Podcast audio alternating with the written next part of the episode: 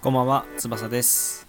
普段はプログラミング、就活、エンタメなどの情報をブログで発信しています。えー今回はですね、えー鳥取県民の皆さん、舐めてました、すいませんというテーマでお話ししようかなと思います。はい。えっとですね、ツイッターの方で朝、まあ、お昼かな、お昼にえー鳥取旅行行きましたよっていうお話をしたんですけどお話というかツイートをしたんですけどあの僕1泊2日でね、えー金土とあの鳥取県に行ってきたんですよ、まあ、メインは鳥取砂丘と砂の美術館と水木しげるロード、まあ、この3つが行ければいいだろうっていう感じで、えーそのゆるーくうんもう全然他何も考えずねどこ行きたいとか全然考えずもうバスとかも前日に予約したりとかあのホテルもねあの もう結構1週間1週間も経ってないな3日前4日前ぐらいに取ったりとかそのレベルでまあ友達と2人で鳥取旅行に行ってきたんですけど普段はこういう話をあんまりしないんですけどまあこういう話も時々してもいいかなと思いまして今撮ってます。であの本当は僕はもうあのラジオを3日に一度やんなきゃいけないっていうね、まあ、3日か2日に一度は配信しようっていう風に決めてたんですけどこの鳥取県を1泊2日行くとかあってですねちょっと結構間が空いてしまったことをちょっとまず反 反省というかあのやらかしたなという気持ちはちょっとしてます。で昨日帰ってきたんで昨日そのまま直接ラジオで話そうと思ってたんですけどもうね疲れてね疲れてしまって家帰ってきて本当にご飯死に物狂いで、ね、ギリ食べてカップ麺とか食べてでもそのまま寝ちゃって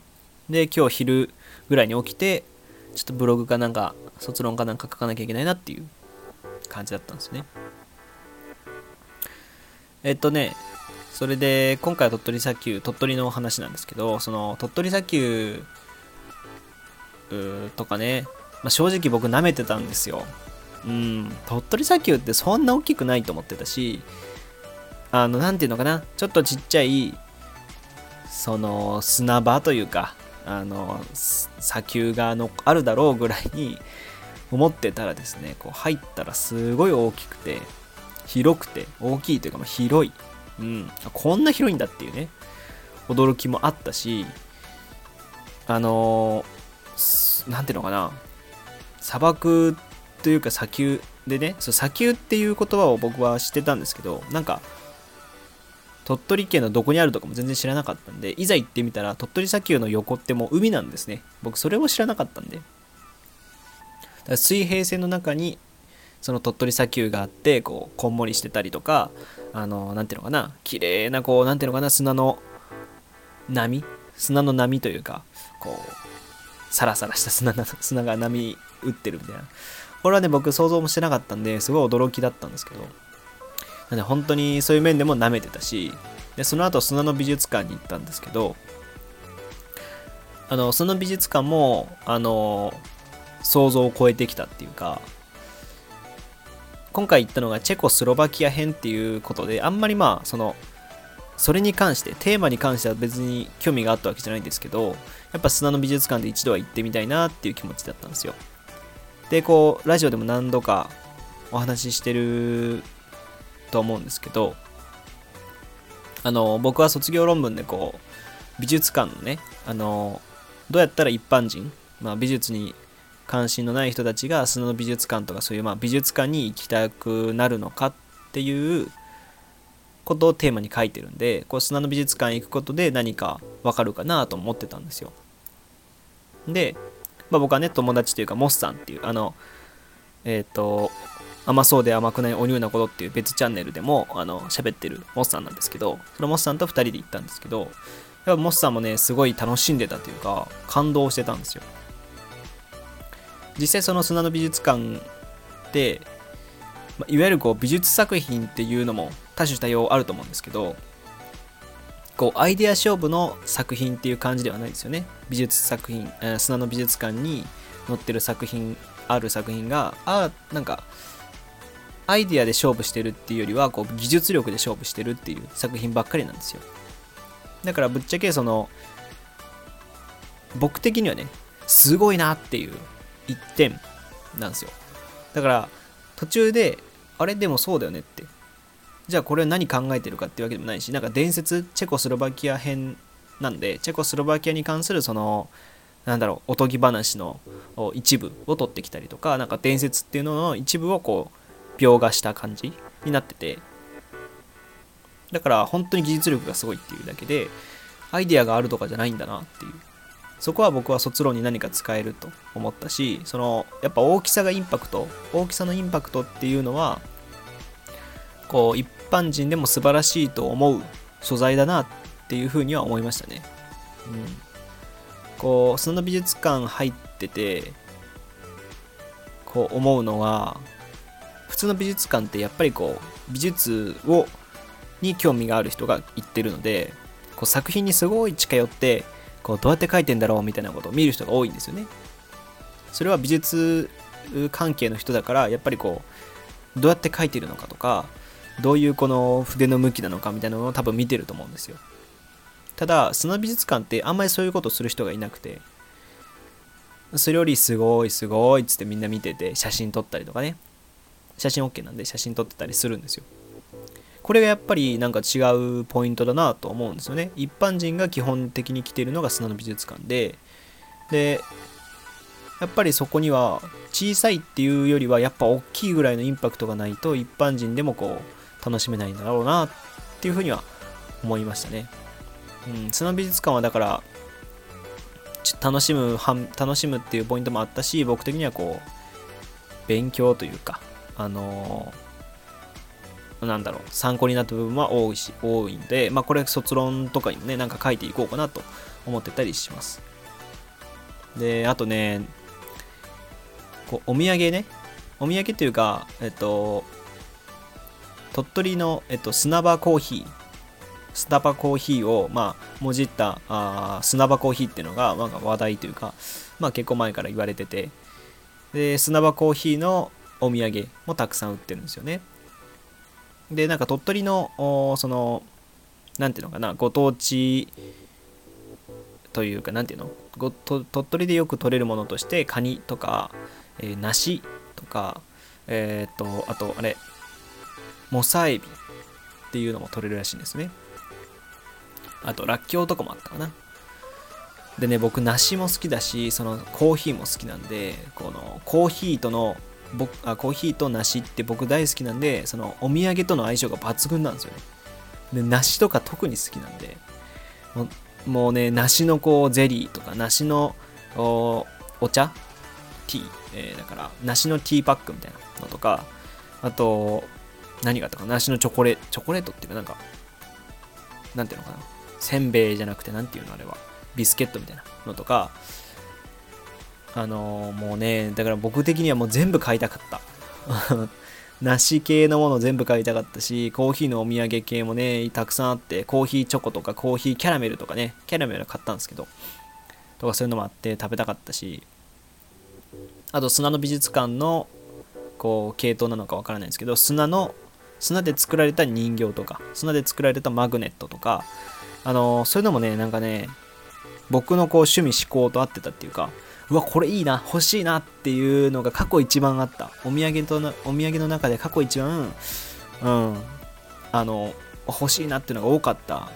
場所だったなっていうことだったんですよね。すごい驚きましたね。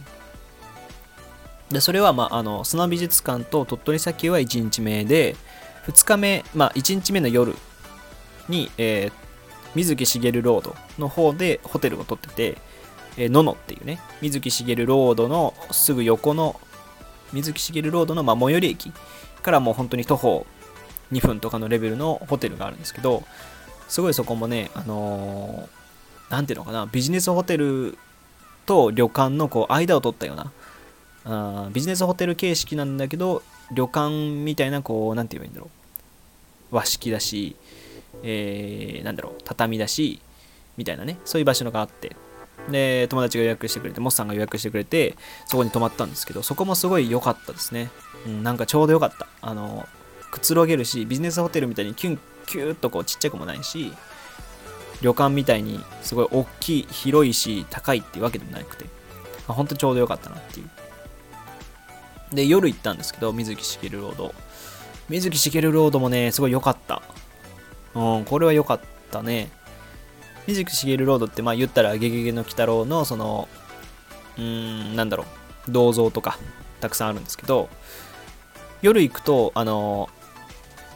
なんて言えばいいんだろう。妖怪の世界に来ましたよって感じのこうなんていろいろこうそのライトアップだったり、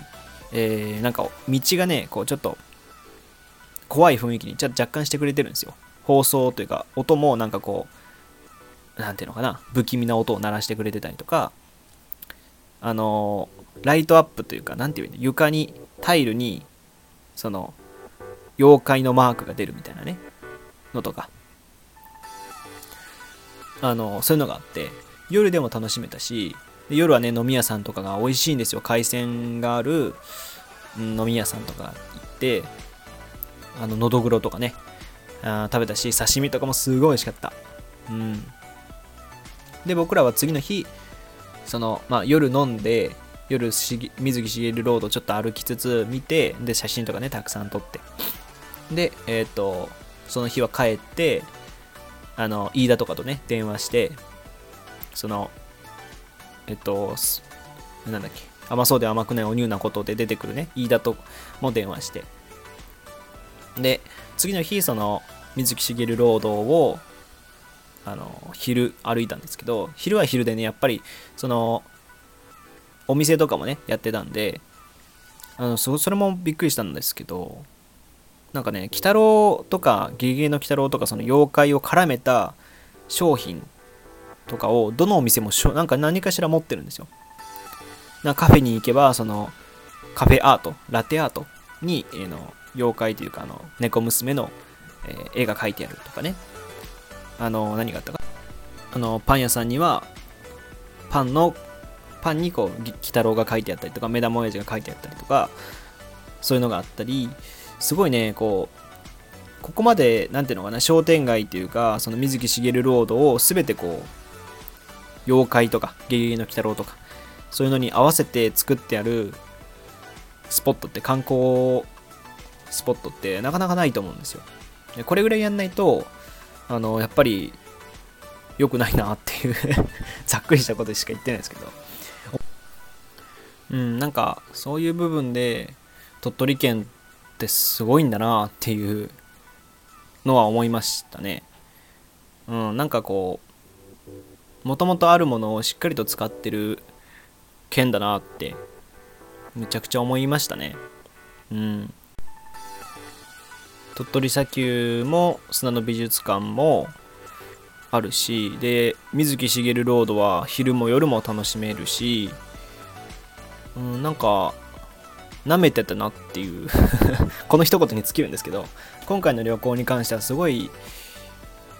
うん想像を超えてくる鳥取県だったなっていう回だったんでちょっと鳥取県民の皆さんに謝らなきゃなと思ったあ旅行でしたね。でまた来週僕えっと沖縄にも行くので友達たちと。これはもう全然モッさんとか飯田とかのそのえっと甘そうで甘くないお乳なことのメンバーじゃないのでちょっと喋るかわからないんですけどその行く間にねちょっと少しでも卒論だったりブログを進めようかなと思ってます。はい。えー、というわけで今回は鳥取県民の皆さん舐めてました。すいません。というテーマでお話ししてきました。バッチャンネルというブログでも発信しているのでそちらもご覧ください。それではまた次回お会いしましょう。翼でした。じゃあね。